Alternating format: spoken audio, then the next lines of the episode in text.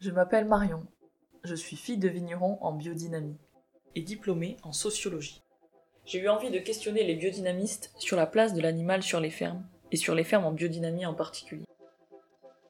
Ce podcast présente un peu mon tour de ferme sur la question et sur bien d'autres questions encore. Avec une alternance entre des fermes en polyculture élevage qui représentent un peu l'idéal de l'organisme agricole tel que Steiner l'a décrit dans le cours aux agriculteurs en 1924, et puis des domaines viticoles plus ou moins diversifiés, où la biodynamie se développe à grands pas et où en fait elle fait le plus parler d'elle actuellement. Ces podcasts, c'est alors un révélateur de ce contraste entre des domaines viticoles qui représentent pour la majorité des cas une monoculture spécialisée, et des domaines très diversifiés avec une grande part donnée à l'activité élevage.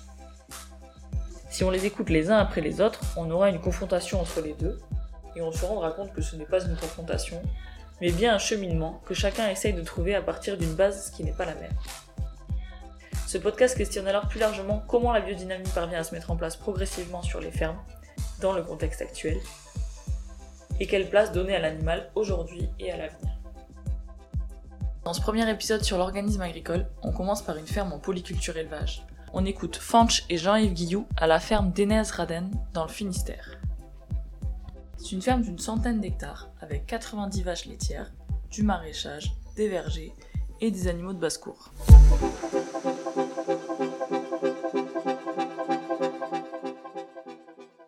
Est-ce que vous pouvez me donner votre propre définition de l'organisme agricole?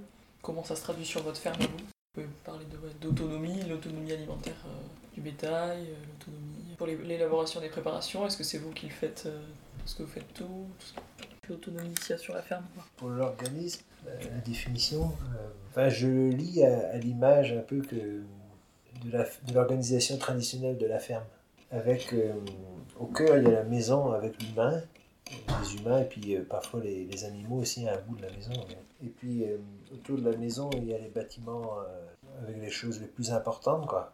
Les animaux quand ils sont pas dans la maison, le grain, enfin, après, autour, il y a un cercle un peu plus grand avec euh, le potager ou bien les fruitiers, euh, les végétaux qui demandent plus de soins.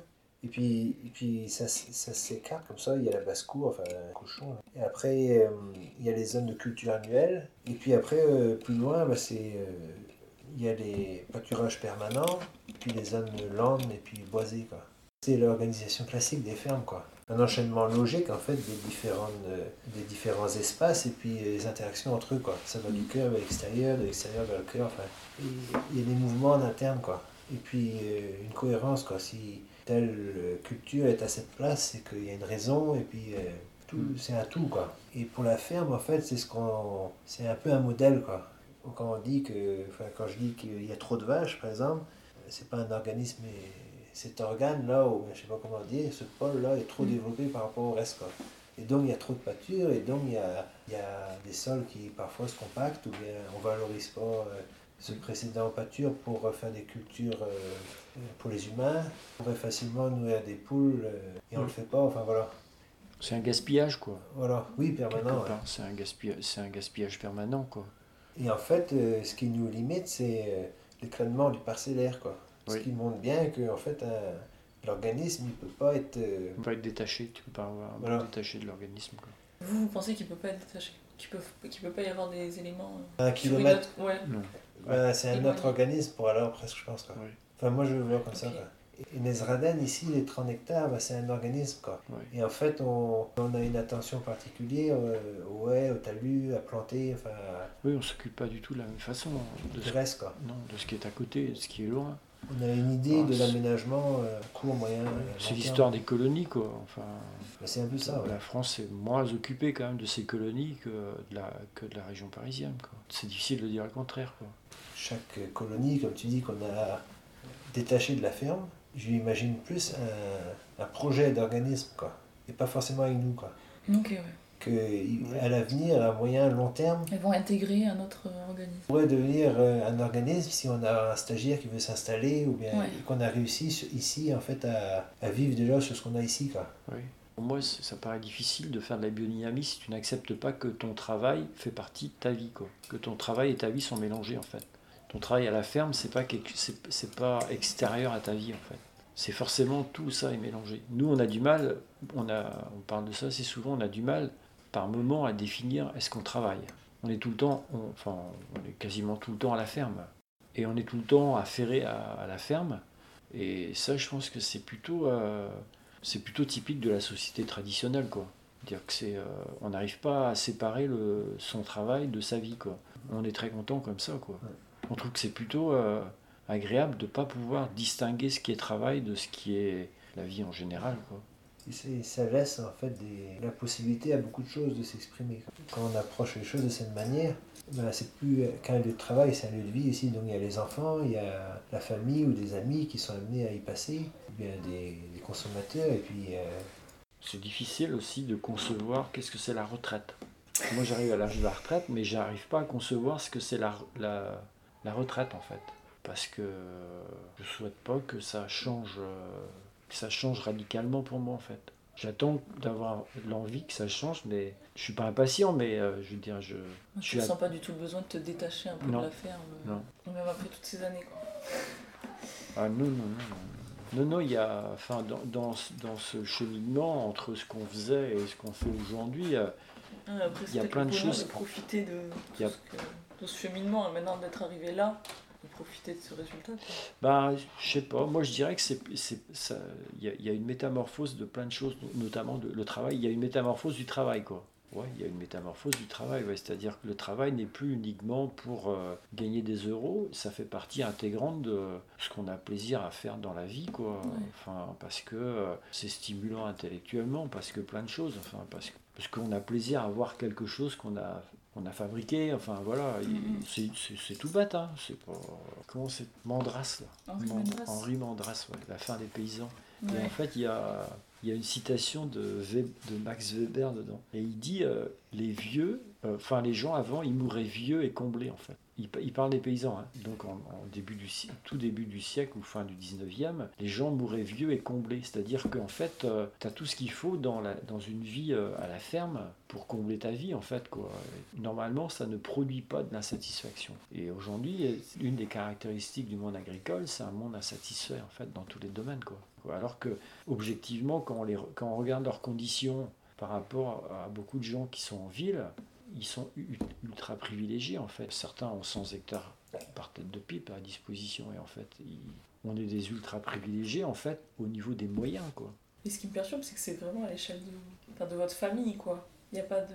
C'est pas une communauté villageoise, il n'y a pas de gens qui viennent. C'est pas un lieu ouvert, quoi, pour l'instant, cette ferme-ci. Oui, c'est C'est pas- votre truc à vous. Ferme aussi, c'est fermé quoi. C'est-à-dire que c'est fermé, mais en fait, ça ça veut pas dire que c'est c'est clos et hermétique, ça veut dire que c'est fermé. C'est pas ouvert à tous les vents non plus quoi. Si tu veux préserver ta ferme, tu peux pas non plus. euh, Par exemple, on, a une ancienne stagiaire qui veut venir à, à la ferme pour faire du pain. Pourquoi on dit oui? Parce qu'en fait, elle est venue à la ferme pendant longtemps. On a travaillé ensemble, on a discuté de plein de choses au-delà de- des affaires courantes de la ferme.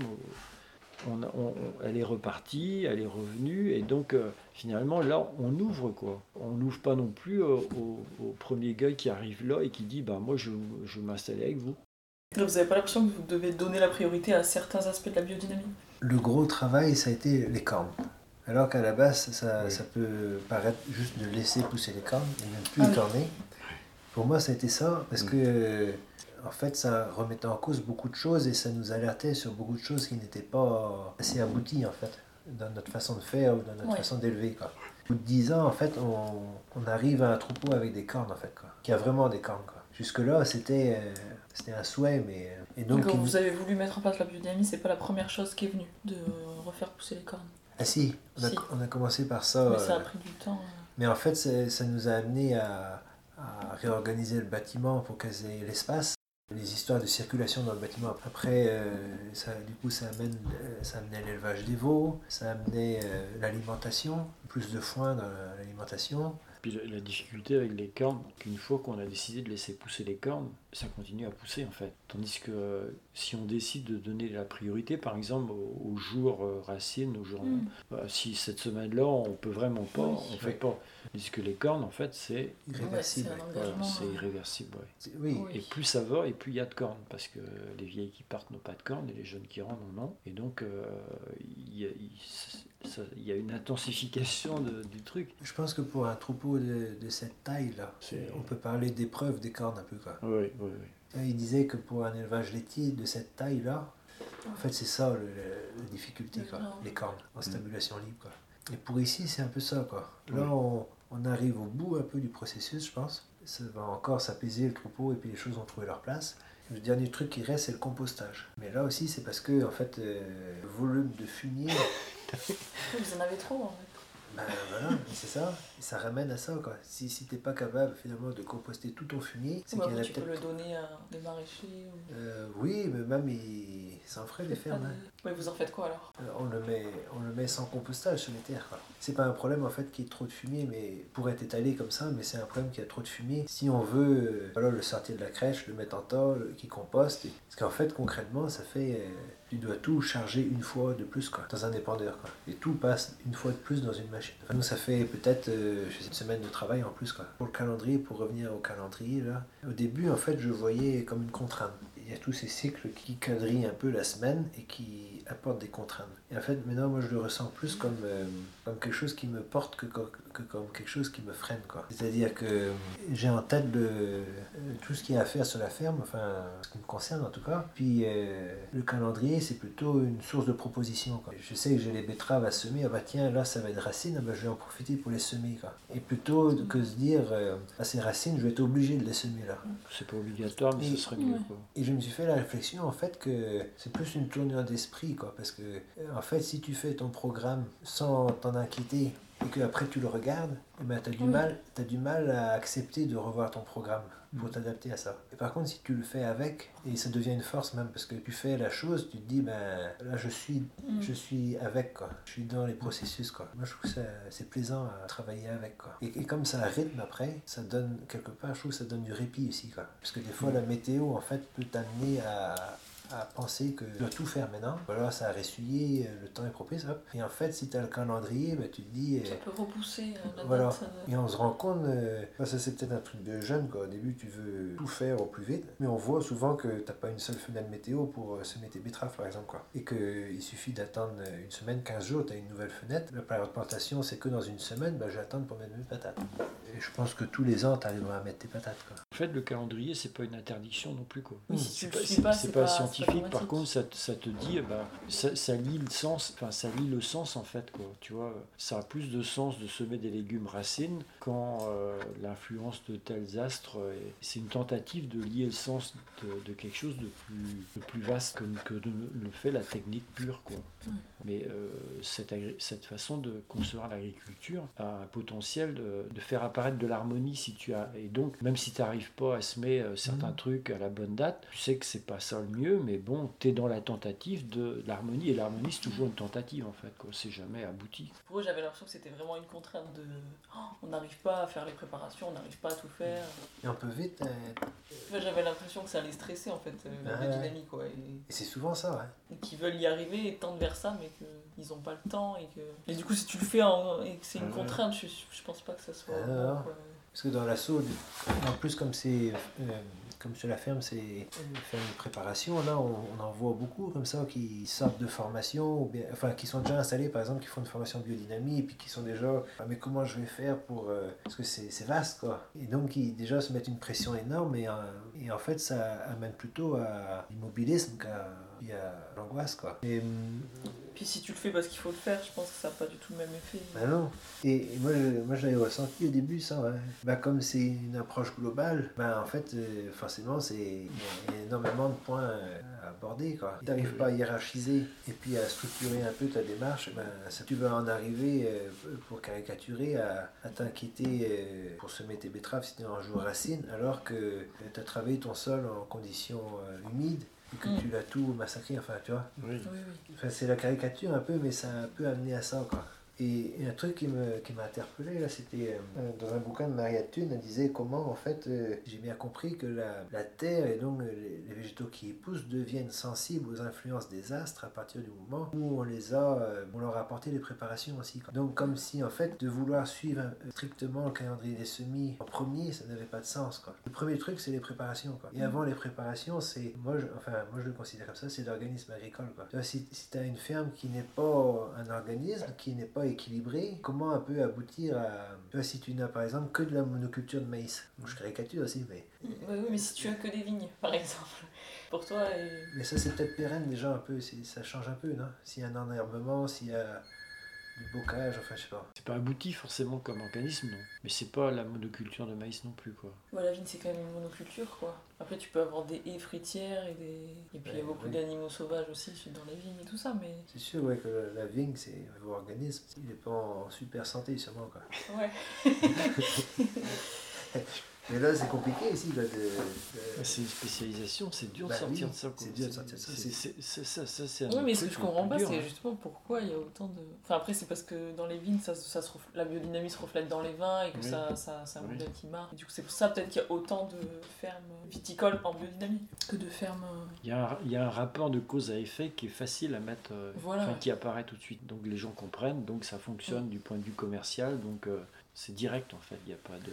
le rapport euh, investissement, que ce soit euh, Oui. financier ou bien Oui. intellectuel ou bien euh, temps, Oui. n'est pas le même. euh, Enfin, ce rapport-là euh, d'investissement avec euh, le rapport euh, Le résultat quoi. résultat, ouais, Ouais. n'est pas le même qu'en vin. Quoi. Parce que avec un troupeau, euh, tu dois avoir ton sol, le végétal, l'animal, Ouais. et puis tu devrais même aller aux produits transformés. Quoi. Et l'étape animale, c'est qui n'existe pas en vin, mais certains diraient avec euh, les levures et tout ça, peut-être. Mais voilà, un troupeau, ben, c'est encore un monde. euh, Ouais, c'est une autre paire de manches. ouais. c'est encore un autre monde. Quoi. Qui, hein. Puis ça- et puis ça a été, euh, le- enfin, les, les troupeaux comme ils ont été pris par l'agri- l'agriculture euh, technique euh, de l'après-guerre, en fait, ont été amenés à un point où ils sont, il y a une espèce de dégénérescence de la vache aussi, quoi. En fait, il faut rep- reprendre plein de trucs, quoi. Et Oui. c'est long, une vache, ça fait, faut deux ans et demi avant que ça fasse un veau, euh, faut que ce- faut que ça ait encore deux ans et demi avant que, voilà.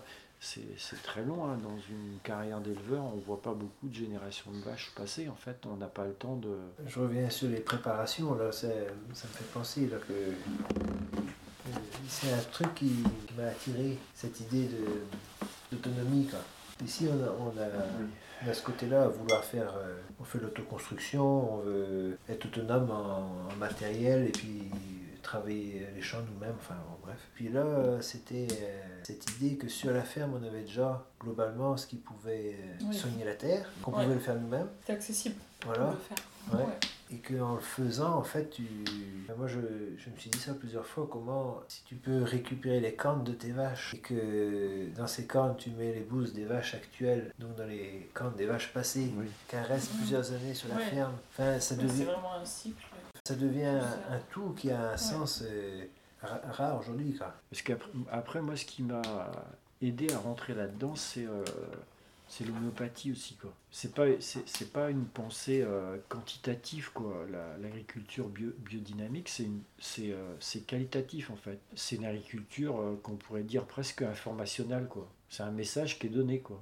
Tu vois, c'est, c'est de l'information, quoi. Et après, il faut mettre en, en place les choses pour que l'information se réalise, mais euh, l'impulsion, c'est une information, quoi. Et Est-ce que vous pensez que ça joue euh, sur la qualité de la viande, du lait euh, Et que du coup ça pourrait être valorisé comme les levains par exemple euh, Ça a des meilleures propriétés, euh, même gustatives, euh, et puis. euh, Moi, je ne l'ai pas observé. Enfin, pour moi, oui, c'est une de mes motivations. On ne l'a pas observé parce que c'est pareil, on est déjà on est au début de la pratique, de, enfin, de la pratique rigoureuse. Et on va entamer, en fait, euh, on va commencer à finir les processus qu'on, à savoir par la transfo du lait et transfo des céréales. Jusque-là, on n'allait pas au bout des processus, hormis les légumes. Quoi. Mais c'est sur les légumes que c'est arrivé le plus tard aussi, les préparations. Quoi. Puisque Julien est plus, plus réservé sur, euh, sur la biodynamie. Enfin, Ah bon? jusque-là, il était... euh, Enfin, il est, comment dire, Euh, Par principe, Julien, il est contre pour commencer. Ça lui permet d'avoir du temps pour réfléchir. Et voilà. Mais bon, là, il n'est pas contre. Hein. ah non, non, Non, non. mais le jour où il est pour, en fait, il, il peut aller très loin. Quoi. Ah oui. Parce que même sur les légumes là, il n'y a pas de d'émetteur quoi. Il n'y a pas la marque des pots. Non. Mais les gens savent que vous travaillez en biodynamie. On leur a pas parlé plus que ça. Non. Non. Et ça vous dérange pas que ça soit pas valorisé euh C'est-à-dire, que on considère qu'on maîtrise pas le truc non plus. Voilà. qu'on n'est pas, qu'on a des trucs à faire encore. euh. Je pense qu'il y a une certaine exigence, oui, et, euh, et, et l'envie de ne pas tricher. Quoi. Par contre, moi je considère que c'est important de le faire, qu'un jour la ferme soit Déméter pour euh, bah, soutenir déjà la, la marque Déméter, que les gens en prennent connaissance. Quoi.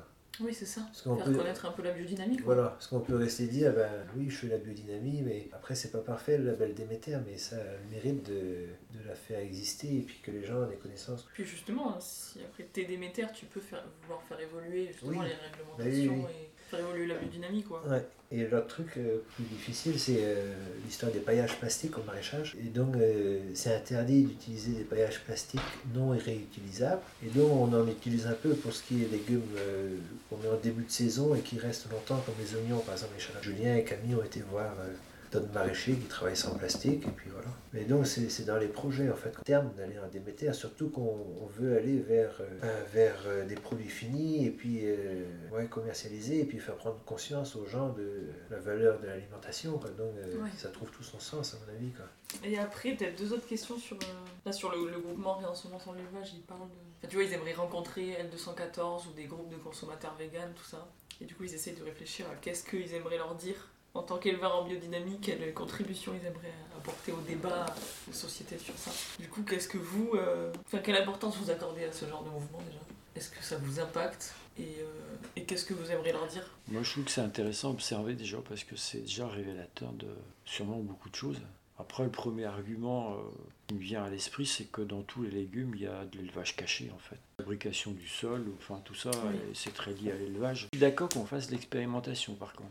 Oui. On prenne un sol euh, forestier, Ouais, voilà. Ouais, on prend 10 hectares euh, de sol forestier, on installe des gens qui sont d'accord de faire l'expérimentation dessus, et puis euh, on, on- on part sans jamais introduire de, de rapport à l'élevage. quoi. Et on, on fait ça pendant 40 ans, et on voit ce que ça marche, parce que l'agriculture qu'on qu'on- qu'on critique aujourd'hui, euh, qui est basée sur euh, tous les, les grosses avancées de, l- de- de l'agriculture, c'est quand même euh, c'est quand même fortement lié à l'élevage. quoi. Le, décollage au Moyen Âge, c'est euh, quand on a commencé à ramasser la merde de vache et puis, euh, et puis la mettre à tel endroit plutôt que de la laisser. euh, c'est les animaux qui ont commencé à travailler. Enfin, c'est euh, très lié à l'élevage. Je veux bien qu'on critique ça, mais à ce moment-là, il faut aussi qu'on réinvente une agriculture sans élevage, qu'on fasse au moins sur 40-50 ans. Quoi. Ils parlent d'élevage, mais bah, en fait, ce qu'ils condamnent, ce n'est pas de l'élevage déjà. Quoi. Pour moi, il y a un problème de clarification et ils jouent là-dessus, en fait. Quoi. Parce que, du coup, en, mélangeant, en mettant dans le même sac l'exploitation industrielle des animaux et puis euh, le vrai élevage, en fait, ils, détruisent tous les arguments euh, de l'élevage. Du coup, euh, le gars qui élève, qui élève 10 vaches en respectant le plus possible ses vaches, ainsi de suite, ben, il, est mis dans le même sac que celui qui fait n'importe quoi.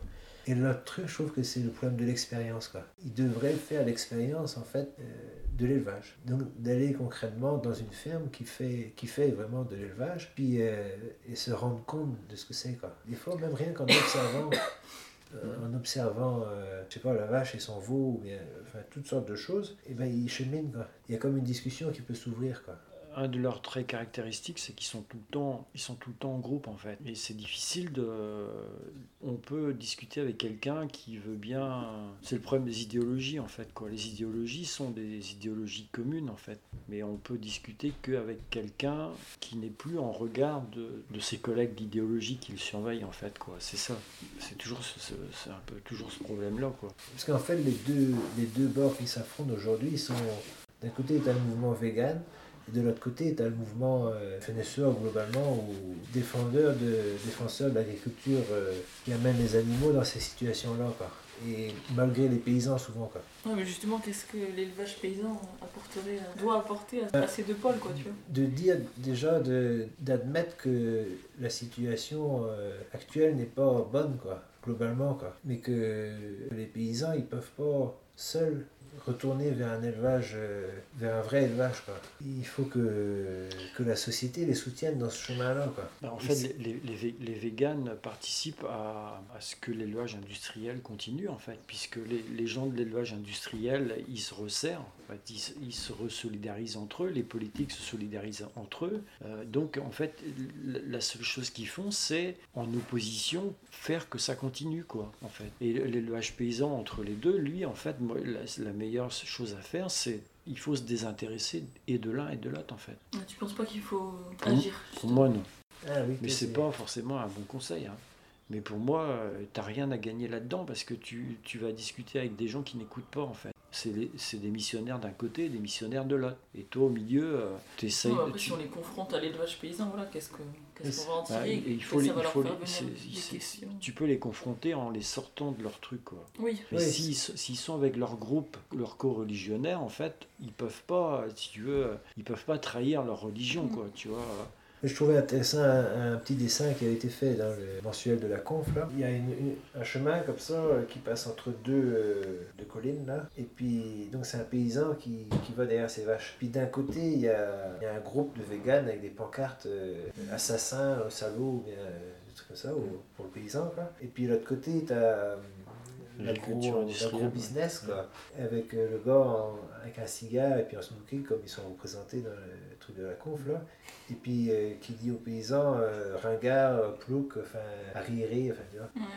Et puis le paysan au milieu qui dit ben voilà le, la voie de l'élevage paysan, euh, une voie étroite et puis sinueuse quoi. Il se crée l'un l'autre en fait, c'est l'opposition qui les crée. C'est comme s'il y avait une autre route quoi. Il y en a certains qui voudront venir voir qu'est-ce qui se passe et puis ils comprendront pas. Parce que c'est aussi, enfin l'élevage paysan a aussi le rôle de créer le consommateur paysan. Quoi. On doit aussi créer ce consommateur-là, lui donner envie d'exister en fait. Et il y a plein d'arguments quand les gens vont venir dans des vraies fermes. Les gens vont avoir du goût à ce qu'ils vont voir en fait. Quoi. Les véganes sont euh, idéologiquement assez proches du, des courants transhumanistes. Quoi. Et en fait, euh, c'est, euh, globalement, c'est un monde un peu désincarné, quoi, au sens large. Problème, c'est le problème, c'est le rapport à la mort. Hein. C'est-à-dire, on dit ça en fait, quand tu, Enfin, nous, on, nous, on vit toujours dans une, dans, dans une région où c'est relativement traditionnel, c'est-à-dire, enfin, les gens de mon, de mon époque, enfin, de mon âge, vont à l'enterrement des gens qu'ils qui ont connus, en fait. Mais en fait, euh, quand tu vas à l'enterrement de quelqu'un que tu as connu, en fait, c'est pour t'assurer que tu es toujours vivant, toi, en fait. Et c'est vrai, quand tu, quand tu sors de, de l'enterrement, les gens sont très souriants et se touchent les uns les autres, quoi. Tu vois, et euh, symboliquement, c'est ça, l'enterrement. c'est s'assurer que soi-même, tu es toujours vivant, en fait. Et, le rap et en élevage, en fait, la mort des animaux, c'est... Ça te questionne sur ton, ton propre Exactement, exactement. Et les véganes, en fait, ils ont un gros problème avec ça, quoi. Et c'est exactement le même soubassement que le transhumanisme, qui ont aussi un problème avec ça, c'est-à-dire l'immortalité, quoi. Et moi, je trouve que c'est la même mouvance, en fait, mais qui remonte jusque, jusque là, c'est-à-dire ce face-à-face, là, avec ta propre mort, quoi. Chose que... Avec ce que te renvoie l'animal en général, quoi. Voilà, c'est un miroir de toi-même. la maladie. voilà, c'est ça que tu vis. Euh, si tu es paysan, tu vis ça. quoi. Il faut que tu rentres dans le truc pour que ça te concerne, en fait. Tu vois, ça ne t'atteint pas euh, profondément parce que ça reste des animaux, mais ça ça t'interroge sans cesse, quoi, tu vois, tout doucement. C'est peut-être la, la, tendance aussi à l'individualisme, quoi, ou, en dehors de sa personne. ouais, ça c'est Le monde se termine, ou bien. Ça c'est une autre dimension aussi. Et en fait, euh, c'est pour ça que ça devient angoissant la mort, peut-être. Alors que si on considère qu'on fait partie d'un d'une communauté, enfin d'un tout, bah, les choses se poursuivent et puis euh, et les animaux, c'est ça quoi. Les animaux, c'est ça. T'as une vache qui part à l'abattoir et le lendemain t'as une naissance et puis euh, et par une naissance, enfin n'importe qui dira que c'est magnifique. Pareil de ça l'autre jour, tu vois, les gens se réjouissent des enfants qui viennent de naître. Mais en fait, c'est un, c'est mettre au monde quelqu'un qui va devoir mourir en fait. Mais tu penses pas, tu penses pas à ça quand tu te penches au-dessus du berceau du nouveau-né, mais en réalité c'est ça. Tu vois, est-ce qu'on veut un enfant? Ça veut dire, est-ce qu'on veut mettre quelqu'un au monde qui va mourir quoi? Qui peut être malade. Voilà, c'est ça la vraie question. Quoi.